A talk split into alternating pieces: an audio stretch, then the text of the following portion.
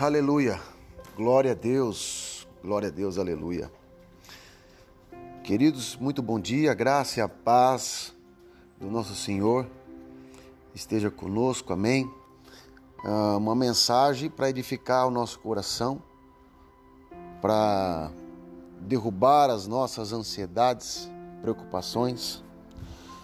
O versículo da palavra sagrada está em Isaías 40, 30 diz o seguinte: Os jovens se cansarão e se fadigarão, os mancebos cairão, mas os que esperam no Senhor renovarão as suas forças.